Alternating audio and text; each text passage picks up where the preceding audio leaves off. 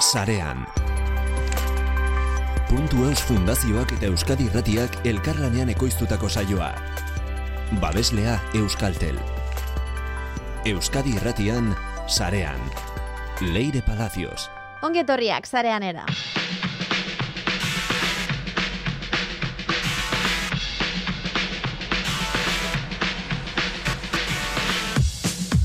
Olentzero etorri da, eta opariak irekitzeko orainik hilabete amaiera arte daukazue. Zergatik eta, puntu domenioaren eskaintzari esker, domenioa bi urtez, amabost eurotan abenduaren hogeita maika arte. Lorearak iztainek azalduko digu domenioen munduaz jarraian. Iruronda irurogei gradutako, gradutan ikusteko gaitasuna daukaten kameradun gaiuak sortu dituzte, baina zertarako balio dute? Ba, ane irazuzta eta rubiok azalduko digute. Teknikan, Mikel Olazabal, leire balazioz naiz, azragoaz. Ezagutu, sarea.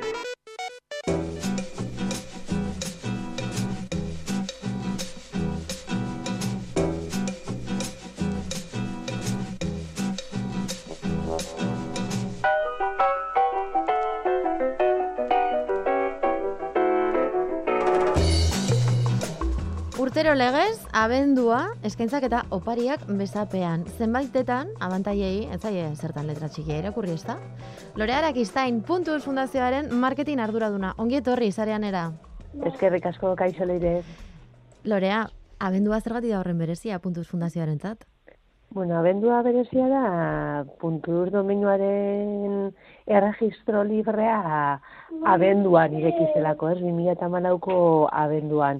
Aurreti baziren dagoeneko puntur batzuk zarean, aitzindariak lehenengo egun baino apurba gutxiago ziren, ondoren iraian irekizen eskariak egiteko aukera, eta e, abenduaren iruan, Euskararen egunean, 2008an erregistro irekia irekizen, eta orduan aktibatu ziren ba, milaka, milaka puntu duz, ez, mila, bi mila puntu duz, harako e, bat batean, edo abendu hartan, eta alako loratze bat izan zelako abendua.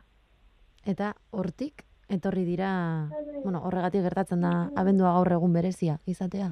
Ba, izaten dugu abendua badirela puntu duz, egunak direla nola baitez, e, haien aldatuko dauneren batean, baina ordutik eta e, gaur arte azken zei urte hauetan beti abendua baliatu izan dugu eskaintzaren bat, e, kanpainaren bat, zerbait berezia eskaintzeko e, erabiltzaileei. e, gainera, e, puntu egiten dituen kanpainak urtero izaten dira, ez dakit, barregarriak esan, edo behintzat gogoan garriak, bai. Bai, bueno, alegintzen gara mm, edukiezko kanpainak sortzen, historia kontatzen, e, momentura egokitzen, ez? Eta aurten ere, ba, bueno, e, gauden egoera, ez? Eta nor ez dago konfinatuta, edo nork ez daukan norbait konfinatuta, eta ari horri tiraka olentzero eta mari domingi jarri ditugu, opariak nola banatu pentsatzen, ez? Nola joango dira etxe etxe e, virusa dagoen moduan, ez? Momentu honetan, ez? E, e, momentu txarrenetarako, txarrenetako da hau, eta hor topatzen ditugu biak e, ba, bideo degirez, e, komentatzen, nola joango gara, nola banatuko ditugu opariak horrela, eta eta soluzio bila, esa internet bidez, e, e, olentzura purba galduta, Mari Domingi milenial bat e, azalpenak emoten, da, bai, nik uste ba, aproposela, aproposa dela garaiako, eta barregarria edo graziosoaz bain, e, ba, bueno, mesuare badaukana, ez? Zergatik da, e, abendu hau, aurtengoa, berezia, zer eskaintzen du, puntu fundazioak? Olentzero eta bueno, mari, mari domingik kontatu digutena.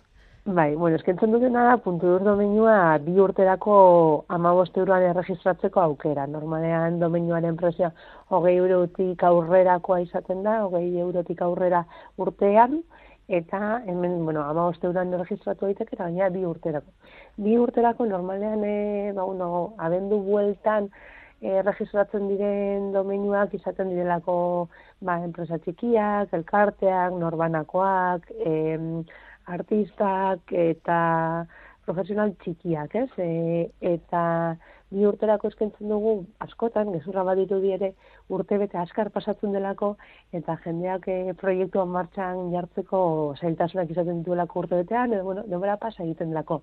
Horan bi urte eskentzen ditu, ba, jendeak tarte izan desan gauzak ondo antolatu, eta e, bere web proiektuak e, martxan jartzeko, ez? Eta are gehiago hau den egoera honetan, e, ba, lagungarri izango delako, ez? E, COVID hasi zenetik beste kanpaina batzuk ere egin izan ditugu, merkatari txikiei, sortzaileei laguntzeko, zabaldu ate berri bat, e, ba, itxialian gero den garai horretan, ze, ez dakit, bertan erosketak egiten nuen nintzen, eta entzuten nuen, ez, dendan ez jendearen artean, ba, Amazon versus denda fizikoa, ez, eta horta artean beste mila gauza ere badaude, ez, e, Amazon gauza bada, baina bertako sektore digital bat ere badago, eta egon daiteke, eta bertako dendek, enpresek ere izan ditzake ate digitalak, ate fizikoa eta kaldeko itxi gabe, baina ate digitala ere ireki izake dela, jende edo modu desberdinetara iristeko modu osagarrian, ez? Edo eskate du dezakezu webunetik eta denda nartu, edo, bueno, beste formula batzuk ere existitzen dilako sektore bat badelako, mhm. eta egon behar delako, eta horri, e, horri laguntzeko tresnak, baliabideak, eta aldegun guztia jartzen alegintzen gara, ez? Euskal e, transformazio digital hori sustatzeko, eta polarizazio horren e, aurka, ez? Ez da lako dana edo Amazon, edo aldaketarik izan ez duen e, betiko denda hori, ez? Tartean, mm -hmm. evoluzionatu daitekelako. Lorea, ala ere, domeinua erosten duen pertsona batek, e, oso ondo ipatu dituzun helburu guzti horiekin da bide hori egiteko, e, hasieran ez daukagunean ideia handirik ez, webune bat egin nahi dugu, domeinua, zuzenean, naiz eta puntu eusek egin eskaintza, ez diogu puntu eusi erosten domeinua, ez?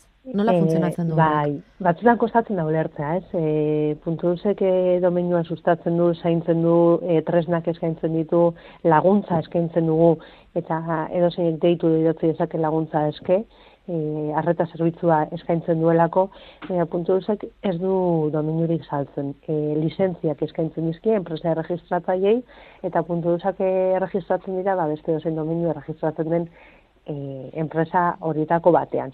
Eta e, puntuzek egiten duna, akordioak egiten ditu enpresa horiekin, enpresa horiek bezeroi presioa jetxia izateko adibes eskaintza honetan. Mhm. Eta horietako bat hautatuta egin behar da e, erregistroa. E, egia da, ba, Euskal Herrian ez dagoela aukeran dirik, e, banatzaileak bai, erregistratzaile izaten zaien hori ez, baina, bueno, e, prozesu simplea da, eta batean edo bestean egin, e, ez dago alde hondirik. Arrotza da, ez dugulako figura hori, erregistratzaileen figura ondo ezagutzen, izango lirateke, ba, bueno, ba, telefonia enpresak moduan, baina e, domenuen arloan, ez, domenu eta hosting eskaintzen duten enpresak izaten dira, era ezagutu zarren hasian arrotza emoten du, baina bueno, batean edo bestean egin ez da arazotik egoten. Eta zaitasunik, zalantzarik izan ezkero, ba, puntu duzekin harremanetan jartzea besterik ez dago. Lorea, etxean zalantzetan dagoen pertsona hori. Abenduan amabost e, eurotan, bi urtetarako puntos domenua izan dezaken hori, eta beti bezala ez, zalantzetan. Zer esan dizaiokegu adibidez, e, SEOa keskatzen duten horiek? Bueno, ez da, ez dagoela horretarako oinarririk ez, Googleek askotan esan du, e, SEOa oinarritzen dela edukian. Hau da, e, webune bat e, ondo kokatzeko garrantzitsuena sortzen duen edukia errelevantea izatean dela, ez? Eta ez e, lusapenean badira urte batu puntu zekin batea lusapen berriak sortu ziela, Googleek berak sortiz e, hartu zituen batu berarentzako, Googleek baditu domeinu berriak, e, .cometik kanpo, orduan e, Google berari ere e, interesetu zaio domeinu berriek e, posizione izatea. Eta, segurtasunarekin kezkatuta daudenei, zer esango diegu? Betu hori nik uste askotan aipatu dugula, baina ez dagoela, eh? sobera berriz aipatzea, puntu zen eh, baditugu bil alderro oso garantzitsu, bata eh, Euskararen sustapena eta webunak adiez, Euskaraz eh, jartzeko tresnak eskaintzen ditugu, baina beste arlorik garrantzitsuenetakoa nik uste segurtasunaren dela. Eh, horre lan proaktiboa egiten dugu, eta hainbat tresna eskaintzen ditugu, ez? E, segurtasuna bermatzeko. Alde batetik, e, puntuuzek egiten du egunero egunero domenio guztien azterketa, e, bila, ez? Bila, e, arrisku ematen bila. Uh e, spama, malguerra, fisina, puntuz domenio bazen, egon daiteke aso ematen bila. Eta zerbait identifikatzen badu, bideratu egiten dugu. Erabiltzailearekin, bezeroarekin harremanetan jarri, eta hori bideratu egiten dugu Eta horretaz gain beste e, tresna ere eskaintzen ditugu. Domain Trust, DNSSek, SSL ziurtagiriak, eta hori modu aktiboan egiten dugu. Zerbait detektatuz gero, harremanetan jartzen gara e, bezeroarekin, eta asko kezkatzen gara e, lerro hortan alik eta lanik e, sendoena egin, eta gainera en, aurkitzen dugun hori horren aurrean neurriak hartzen, ez? E, edo espama egiteko susmagarri izan daiteken dominguren badetetatzen bada ba, blokeatzen eta komunitate sano eta sendoa sortzen. Eta horrez gain, aurten, e, punto os domeinua izateagatik, hizkuntzarekiko errastasunak ere badira. Bueno, ez bakarrik aurten, baina, em, hau da, orain bertan domeinua erosten duen pertsona batek, webunea egin nahi duena, eta azten dena pentsatzen. Ni bakarrik hasiko nahi webunea egiten, igual laguntza behar dut, e, beste hizkuntza batzuetan egiten baldin badut gero euskarara zelan, zelan itzuli, em, badaukagu laguntza. Badaukagu alde batetik e, WordPress da e, gaur egun erabiltzen den plataformarik erabilinetakoa, webunak egiteko, norberak egin dezakena, eta alde batetik badauzkagu WordPress e, montatzeko bideotutorialak, utxetik hasi eta amaiera arte, e, berez eskuntza komunitateari zentako edukia dira, kaixo munduak proiektuko edukia dira, ikasle bideratetakoak, baina edo honentzako e, baliagarriak eta orduan WordPress montatzeko hori badugu e, bideotutorialak eta laguntza. Eta gero gainera, badaukagu plugin bat, elia, elu jarren dituzai automatikoa, integratzeko WordPressen doan. Orduan, horrek lagunduko digu. Webune elean itza sortzen, e, ze webuna bestela hizkuntza bateko izatea eta plugin horrek egiten duena elean hitz bihurtu, da bat hizkuntza atan lan egite albidetuko digu eta gainera euskarazko gainera edukiak euskaratzen lagunduko digu. E, jatorri ezberdinetatik euskaratzen lagunduko digu, helburua dalako euskaraz dauden webunak areagotzea interneten. Beraz, dena argi, Lorea, eta ez badago deitu, eta idatzi eta galdetu horretarako gaude. bai, bai, bai. Puntu zen atea beti, beti zabalik. Beti zabalik. abenduan, eta bi urtez, bueno, abenduan, erregistratuta, bi urtez, puntu ez domeinua, ama eurotan. Abenduako beta maikar arte, eta informazio gehiago domeinuak puntu eusen. Ezkerrik asko, Lorea Arakistain. Zuri, leire.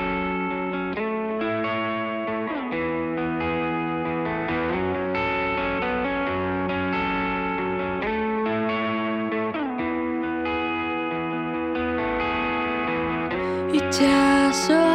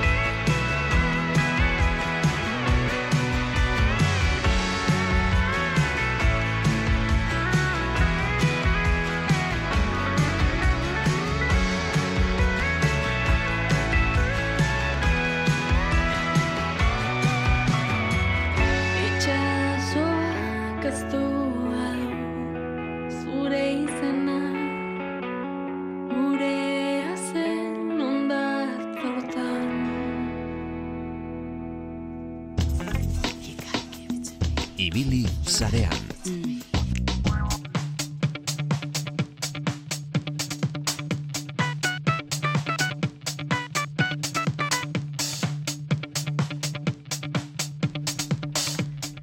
Ikerlanek eta Itneok distantzia luzeko irureun da irurogeta eta irurogei barkatu graduko ikusmen hardware bat garatu dute. Zertarako izango da erabilgarri? Ba, gidatze autonomo, autonomoko ibilgailuen segurtasuna bermatzeko.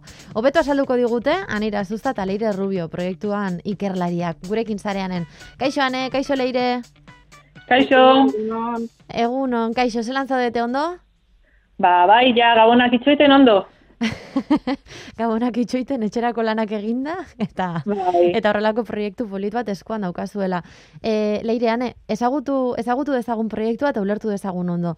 Em, nola funtzionatzen du? Hau da, zer, ze, zergatik dira garrantzitsuak iruron eta irurogei graduko ikusmen e, hardware hauek e, ba, gidatze autonomoko ibilgailuetan. Zer baimenduko dute, zer egin halko da honekin? Ba, azkenian, e, kotxe autonomoak a, egingo dutena da gidaririk gabe e, ibili, ez? Eta orduan, e, gu baino ikusmen gehiago izan dezakete, ze guk e, gure buruaren atzean ez ditugu begiak, baina kamarak bai jarri ditzakegura. Mhm. Eta orduan, e, segurtasun handia emango diote kotxeari ibiltzeko, eta e, adibidez, ba, e, istripuak egon ez daitezen, edo horrelako gauzak ez gertatzeko, ba, oso, oso egokia da.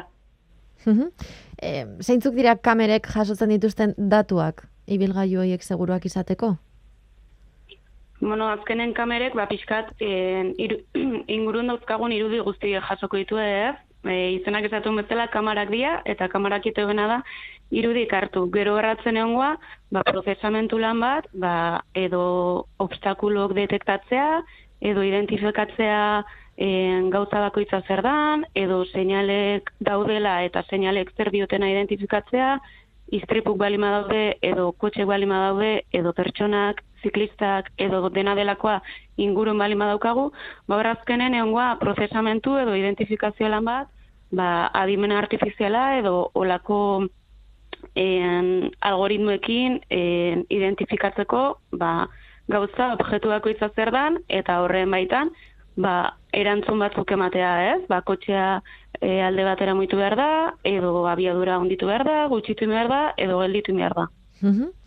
Em, era berean, mm, norbaitek eman beharko di informazio hori, ez? Zer egin kasu bakoitzean, nola ikasten du? Edo hori ja ez da, ez dauka kamerarekin zer ikusirik. Hau da, berak detektatzen duenean ostopo bat, pertsona bat edo, erabaki bat hartu beharko du ibilgailu horrek, ez? Bai, horretarako e, e, entrenamendu bat lehen, lehen- lehentxoago, eta badibidez, e, hirietan e, probak eta probak egin dira, eta kotxeak e, ordu asko pasatu dituzte jagidatzen eta informazio hori jasotzen, eta beraien algoritmoak hobetzen. Egin dira probak, baina zutzenean kotxeekin hirietan?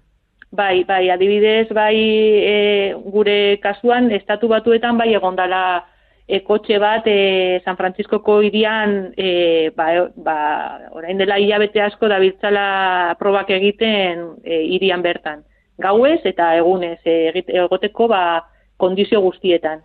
Mhm. E- Egia da, zira baten adibidez, proba horietan e, orokorren pertsona bat juteala igual kotxe barrun, eta edo zer gauza pasa ezkeo, ba, pertsona horrek aktuatu dezake, edo esan diezaioke kotxea, da hau edo inbestea. Ez, oraindik entrenatzeko baita hau, eta ba, pixkanaka esango genuke ikasten edo algoritmo horiek garatzen edo hobetzen juteko. Ados, izan ere duela urte batzuk e, emaitin adibidez egiten zituzten bideojokoekin, ez? E, pertsonak euren, euren etxeetan jolasean ibiltzen ziren kotxeekin eta egoera ezberdinen aurrean hartzen dituzten eraba, hartzen zituzten erabakiekin ba, datu horiek Bai, ere bai. jasotzen ziren beste modu bat zen. Bai, hori egin daiteke be bai. Zuek kasu honetan e, hau garatzeko erabili izan duzuena izan, za, izan da kotxe erreal bat eta pertsona erreal bat edo Bai, guztitik gu- elikatzen da.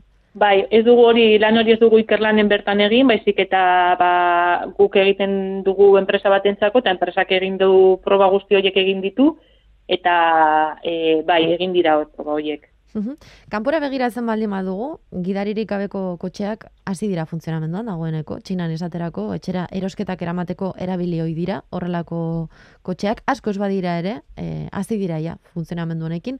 Eh, gurean zein izan daiteke horrelako gailu batek izan dezaken funtzionalidadea. Hau da, irureun eta irurogeiko ikusmen hardware bat garatu garatzearen ondorioz sortu daiteken ibilgailu horrek, zenolako funtzionalidadea izan daiteke daukan hemen, gurean.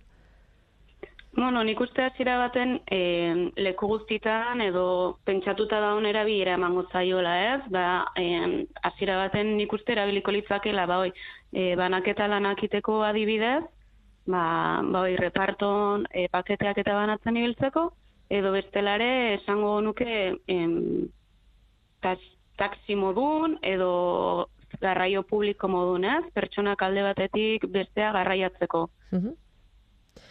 Zerbitzuetara bideratutakoa izango da gehien bat, beraz. Ba, hasiera batean esango nuke baiet, eta, bueno, e, ba, etorkizunera begira, ba, azkenian guke kotxe bat gidatzea, e, arraro izango da, baina etorkizuna begira. Mhm. Azkenean, e, ez ditugu ibilgailu guztiak, pertsona guztiak orain aldatuko, ze guk erabiltzen ditugun kotxeak e, ba, amar urte gehiago edo amabos urte gehiago irango dute. Baina horregatik e, lehenengo pausuak izango dira ba, zerbitzu publikoetan edo e, ba, hori banaketa, pa, paketen banaketa edo gauza konkretuetan, baina nik uste dut horiek direla lehenengo atazak eta pizkanaka pizkanaka ba, azkenian e, kotxeak denak izango direla horrela. Zeintzuk izan daitezke teknologia hori erabiltzen lehenak, beraz? Enpresak?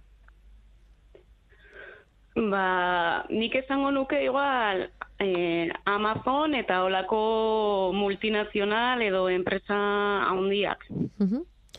Ba, eta adibidez, e, taxien inguruan, ba, segurazki Uber eta horrelako enpresak e, badabiltza, ja, e, beraien e, teknologia hauek erabiltze, erabiltzeko planak segurazki dituztela, ja. Irakurri dugu baita ere, eh, ea ondo esaten dudan, eh? Xilinx prozesadorearen teknologia erabiltzen duela. Zer esan nahi du horrek? Bueno, Xilinx da azkenen e, estatu batuetako enpresa oso potente bat, e, behaiek dedikatzeia besteak beste, e, bueno, mul, e, mikroprozesore oso potentek garatzen, mikroprozesore baino gehiago esango genuke FPGA deitzen zaion zatian e, esperientzia handia daukatela, FPGA esango genuke dela mikroprozesore baten oso antzekoa, baina bueno, beste e, programazio lenguai baten e, programatzen da, eta beste ezaugarri edo potentzial batzu dauzka, ez? Mhm. En, ba, dibidez, e, ba, oi, ba, kamaran imagenak prozesatzeko eta oso oso chip potentek dira. Eta, ba, hoixe, gure hardware garapenen nukleo edo puntu zentrala, ba, Xilinxen mikroprozesore potente hauek erabiltzea izan da. Nun, ba, FPGA deitu joten zati horretaz gain, chip bertan dauzkate beste en, sei kore edo sei nukleo integratuta. Mhm. Beti izate du dual core, quad core eta diela gure mobiak oktakore, ba honek esango genuke sei kore hoiek gehi en, FPGA edo logika programagarri zatioi daukala. Ba, zeinak bihurtzen duen oso oso chip potentea, ba, garapen mota hauek egiteko. Leireane, mm, nola sortu zen Ikerlan eta Idneoren arteko elkarlana? Ba, bueno, e, e, elkarlana hasi zen, beraiek e, ez zekitelako e, nola garatu, e, justo Xilinx enpresa honekin nola garatu produktuak, e, beraiek esperientzia ez zutelako, eta Beraiek Ikerlan- esaten duzenean, ari, ari zara Idneoz edo Bai, Ikerlanez? no, Idneok ez zeukan esperientzia e, prozesadore mota hauekin, Vale. bai beraiek zuten esperientzia bizion artifizialeko proiektuak eta garraioen proiektuak egiten, baina ez prozesadore hauekin, baina ikerlanek bai ikerlanek esperientzia zeukan, da orduan e, ba, kontaktuan jarri ginen eta elkarrekin e, ba, proposamen hau egin genuen edo e, elkarlan hau hasi zen. Mhm. Eta nola gauzatu da elkarlan hori? Zenbat denboran ibili zarete elkarrekin lanean, nola ibili zarete lanean? Ba, hasi leire ez dakit denoiz hasi ginen, em, Ba, Ja, igual bi urte dela, ez? Bi urte? Bi urte ibili zarete honetan lanean? Odaramazue honetan lanean? Eta- Pare bat urte? eta- bai, pare bat urte eta jarraitzen dugu momentu honetan elkarlan hori beste proiektu batzuekin aurrera doa. Mhm. Eta nola, nola, nola gauzatzen da elkarlan hori? Hau da, bakoitzak lan egiten du bere aldetik, kontrasteak egiten dituzue, nol- nolakoa da dinamika hori? Ba, elkarrekin eh, lan egiten dugu eta gainera e, orain badakizue beti hitz egiten dugula de la nube edo dena dalako e, eta egiten dugu lan han bertan beraiek Bartzelonan daude guk hemen e, e, arrasaten eta elkarrekin egiten dugu proiektu berean, momentu berean eta beti gaude harremanetan kontaktuan e, dana da ba iaia ofizina berdinan egongo bagina bezala. Mhm. Eta, beraz, kasik elkarrekin zaudetela, ez? Bai, bai, bai, ja lagunakara. Lankideak. E, zuek egiten ari zareten proiektu horrelakoren batean lan egiteko, hau da askotan egiten dugun galdera bat, e, oin karrera berri pila bat ateratzen ari direla, eta ibilbide bi- pila bat, eta e, zein esango zenuke direla, esango zenukete direla perfil aproposak, hau da, e, zuek zer zarete, zer ikasizten duten, zertan zarete adituak?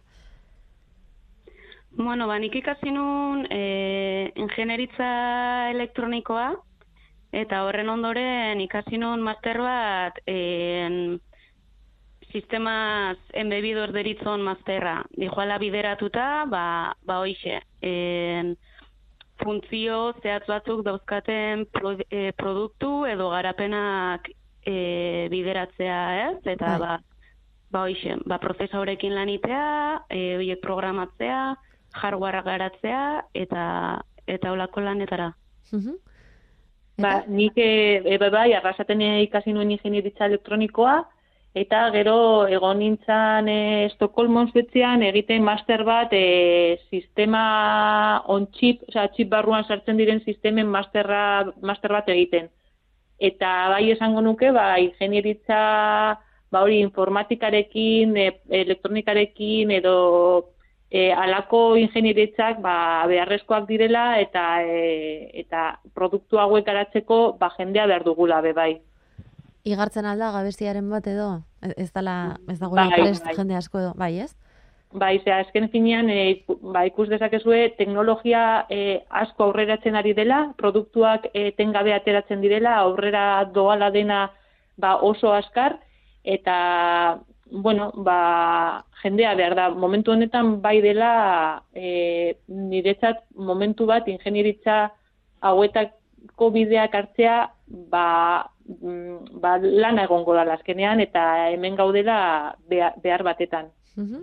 Baina kanpoan edo nazioartean jendea ari da horrelakoetan, ez? Gehiago da guk daukagun premia bat hemen gure lurraldean edo edo berez behar dira horrelako perfilak eta eta listo. Nik uste zerbait orokorra dela, eh? Salirek esan duen bezala, azkenen e, teknologia geroz eta gorago doa, geroz eta aurreratugo dao, geroz eta e, produktu gehiok daukate teknologia bere barrenean, Osea, azken finen, gaur egun zerek ez dauka teknologia, eh? Mhm. Eta eta bai, ba, azkenen en, geroz eta pertsonak kualifikatu gehiago behar dira lan hauek aurre eramateko, eta egia da, zai egiten nahi zaigula, azkenen e, daukaun e, lan guzti hori aurre eramateko jendea aurkitzen. Ja.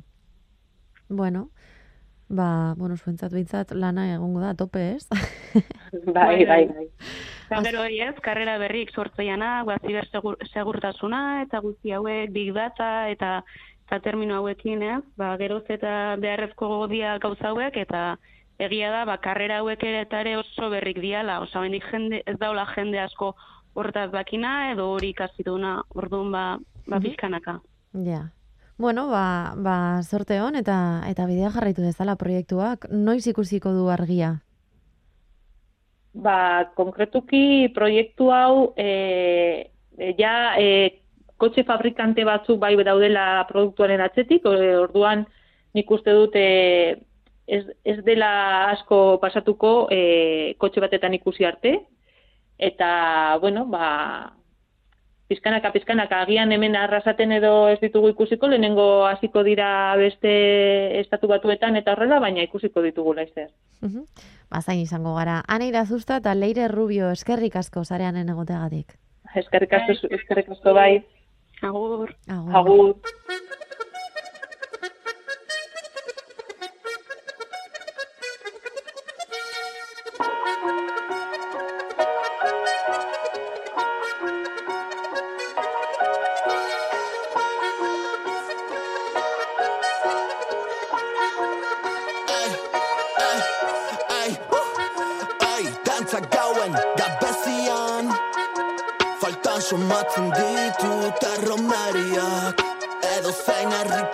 tango z tego saspija kartelu Sad senden komari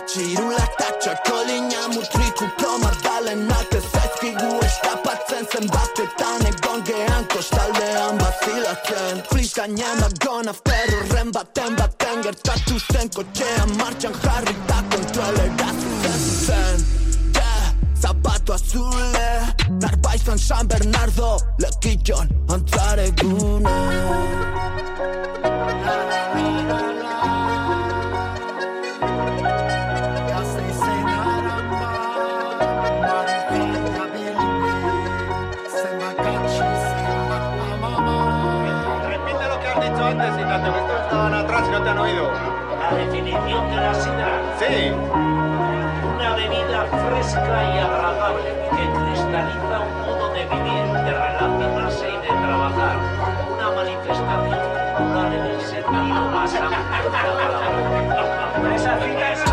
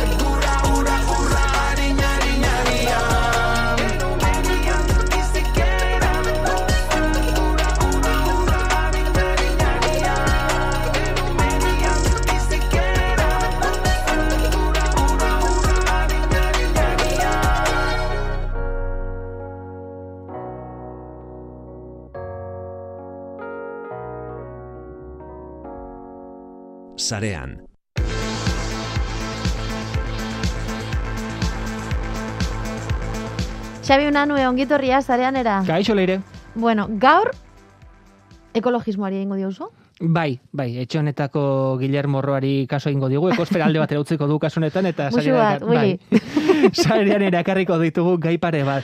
Baltzenekien internet erabiltzarekin kutsatzen ari garela. Ez, eta ez, jakin izan dudanean, arreta eman dit, e, flagelatuko dut nere burua apur bat. Batez ere, elektrizitatea behar duelako, argindarra behar dugulako, eta argindar hori sortzerako orduan, ba, mm, ba, honetan ari kutsatzen ari gara. Zeo bia sortzen dugu. Baina aldi berean, emaila bidaltzerako orduan baita ere, kontuan eduki, ordenagailua piztu egin behar dugula, mezu idazterakoan argindarra erabiltzen ari gara, zerbitzari batera bidali behar dugula pultxo elektriko bat, argindarra jasatzen ari gara, arek ere berbideratu egin behar duela, eta bueno, ba, horrela joanez, pixkanaka pixkanaka gastatzen joaten gara. Kontuan eduki, inmilak zenba gastatzen duen, eh? kontuan edukitzeko, ba, bidaltzen badituzu urtean 2000 mezu, gutxi gora bera, sortuko dituzu, e, email bakoitzagatik, 10 gramo CO2, gutxi gora bera. Urteko hogei kilo, Barkatu, amar gramo CO2, 10 gramo CO2 sortuko dituzu. O, 10 gramo CO2 behar dituzu, hori guztia sortzeko, pixatuta. Email bat? Emaila bidaltzerako ordua. Hau da, urtean hogei kilo sortzen dituzu gutxi gora bera, emaila bidaltzen.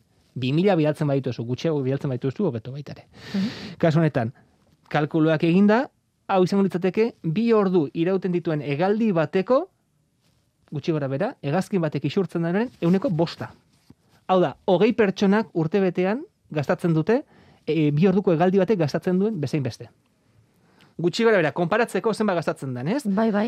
Eta e, per, kon- konparatzen hasten bazara, zen, e, pertsona batek zenbat gastatzen duen interneten erabilerarekin, eta bueno, estimazioak dira denak, gutxi gora bera, sortzen duzun e, CO2 kopurua, internetekin zure urteko euneko bat izango litzateke. Hau da, autoarekin, etxean gastatzen duzunarekin da gausterekin sortzen duzunarekin konparatuta, internetekin euneko bata gastatuko zenuke. Kontuan eduki zenbat erabiltzen duzun, mugikorra, ordenagailua, esarea, dana.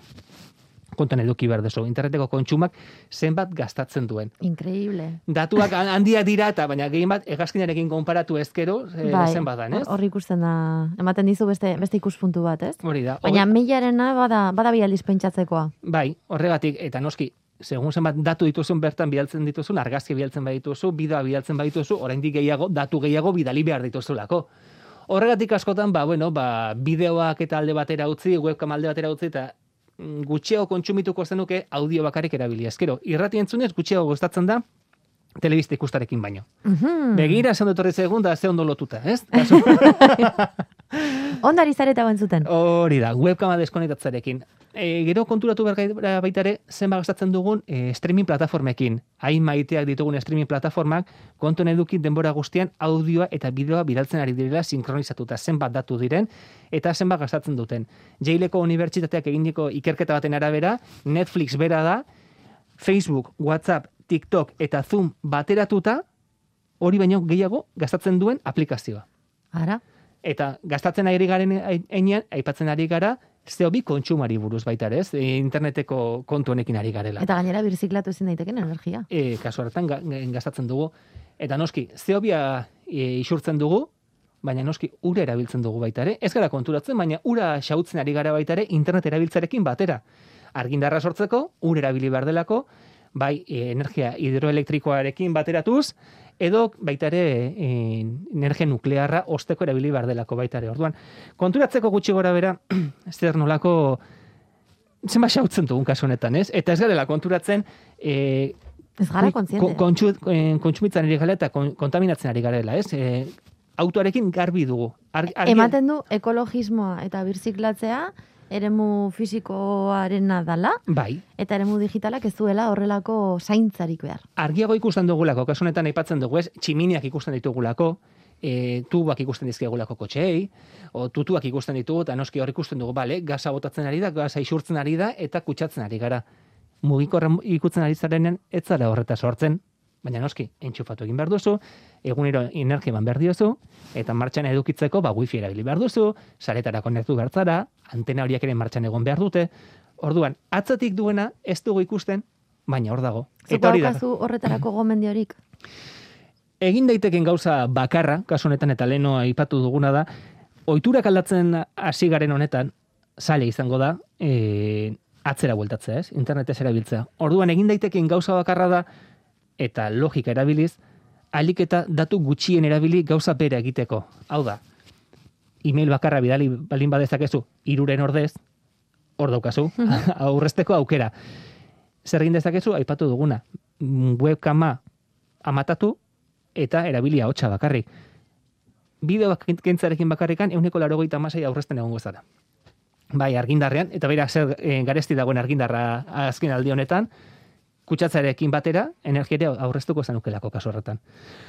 Burura hori bakarrik etorri zait, beste norbaitek emango dizu agian beste ba, pautaren bat, baina zaila egiten zait gaur egungo bizitza alde batera utzi, eta beste gauzatutan pentsatzen astea, ekologismoari buelta emanez, baina beragira noraino joan gaitezken baita eta ez gara konturatzen. Ikaragarria da. Mm. Denbora guztian, oraintxe bertan, internet, internet erabiltzen ari zaretenok saio hau entzuteko, ba, momentu honetan ez zarete bat ere ekologikoak izaten ari. Xabi, Bueno, a ber, ez, ez, bueno, de- lastai, dena ezin, ulertzen dugu. me, mezu positiboak ezin dira izan beti, ez?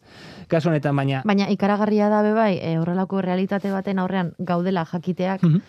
Eta eta zelan bizi dugun metabertsoaren etorrera, eta zenbat, zenbat kutsatuko du horre. Bai, bizitza digitalak eh, arlo asko ditu, baina horietako bat energiaren erabilera da eta kutsatzen duena. Eta noski esaten ari gara, ez? E, bideo batek hainbeste xautuko duela, baina metabertso aipatu duzula, Mhm. guzti hori martxa konektatuta, sinkronizatuta egote horrek ere asko kontsumituko du. Eta begira, hau guzti aipatuta beste kauza dut burura baita ere. Aipatu dugu emaila bidaltzerako orduan, xautzen ari garela, gasatzen ari garela. Baina kriptotxamponek aipatzen badizkizut, Ah, bai. e, kriptotxamponak e, mehatzaritza lana, Me-? Hori da, ordenagailua martxan egon behar du, denbora guztien martxan egon behar du. Duela gutxi aipatzen zen, e, munduan zehar, e, mehatzaritzako, mehatzaritzan aritzen diren pertsona guzti hori batzen balira, izango litzatekeela estatu txiki batek kontsumitzen duen energiaren tankerako zerbait. Hau da, energia pila bat behar dute kriptotxampon horiek sortu edo lortzeko, ez da gizien izango litzatekeen hemen hitz egokiena, baina guzteri batuko balira, estatu txiki batek bezain besteko energia beharko lukete guzti hori dena lortzeko. Orduan kontuan eduki internetek zenbat gastatzen duen. Dena ez dela autoa, dena ez da trena, dena ez da autobusa, dena ez da hegazkina. Bizitza digitalak ere, kasu honetan, ba, kontaminatzen du, kutsatzen du, eta konstiente izan behar gara, eta kontuan eduki behar dugu, zer bide egiten duen, kasu horretan, eta behintzat, jabetu, e, egiten ari garenaz, ez? Ikutz, ordenagailu bat ikutzen dugu momentuan, tablet bat martxan jartzen dugu momentuan, zertan ari garen. Produktu hori sortzerako orduan, kasu horretan kutsatu dugu. Erabiltzen ari garen ere, kutsatzen ari garelaren kontu, e, konstiente izan behar gara. Zegor bututze dizu da leire. Xili geratu zara. Zer esan behar dizut orain. Ez, ez, ez. Hola da, ez hola da. Hola Bueno, kasu honetan- Oso ondo borobildu duzu. Bueno, kasu honetan, zerbait berdeagoa sortzen denean, aipatuko dugu hemen, kasu honetan orentxe bertan, hau guztiaz jabetzeko, ba denbora pixka beharko dugu baita ere. Eta bitartean egin dezakeen gauza bakarra, ba, bueno, ba, konstiente izan, eta alba da, ba, iru email bidali ordez, bakarra bidali. Eta Badago- al izan ezkero, argazkirik gabe. Bada irudi bat, visuala dan jendearentzat Mhm. eh, dena, beste, beste meme bat. Zagit ni meme entziklopedia bat ireki barko nukeen edo, baina asko elikatzen naute memeek, eta eta ez naiz eta belaunaldikoa, baina nahiko nuke. Bueno, baina, a ber, memeak iku- denok ikusten ditugu. Bada lurra, bueno, lurra edo, edo planeta, Mhm. nolabait, eta txalupa batean dijoa, baina bidaiatu alizateko txalupa erretzen du. Mm. Eta asko gustatu zitzaidan. Azkenean da, munduak, munduak aurrera egiteko, Mhm. mundua bera. Bere, du. bere burua erre behar du aurrera egiteko. Mhm. Eta kasu honetan egia da. Ba, Nondik ateratzen dugun petrolio eta gauza guzti, bere barnetik ateratzen ari gara, eta erretzen ari gara. Bai. Denbora guztia. Horrela esan da, ematen zuen nahiko meme yoga, ez? Ba. Yoga eskolakoa zala, eta hola, eta, baina ez, ez? Bueno, hausnarketarako balio izan dizu, eta guztia ez pentsatzeko, eta, bueno, ez dago gaizki. Ba, bai, visuala dan jendearentzat balioko dio. Eta hegazkin bat hartu behar duten pertsonentzat ere, Mhm. adibidez, e, Bilbotik Madrilera joateko, edo horrelako bideiak egiteko, ba, ba dela- ere birritan pentsatuko dute. Ez dela ekologikoena kontutan eduki, kasu horretan badaudela bide berdeagoak. Ezkerrik asko, Xabi Unanue. Ah, urleire.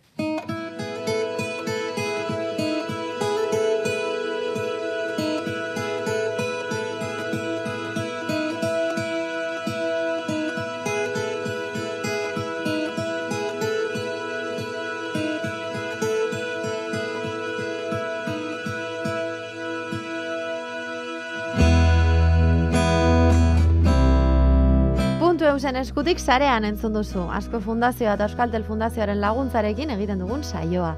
Saioak osorik nahieran, Spotify eta sarean puntu eus webgunean. Segurtasunez nabigatu eta datorren aster arte.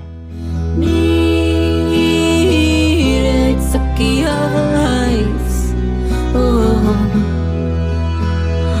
Arain sarda horren distirari jarraitzeko Egan egiten duten mugimendu eimen egiteko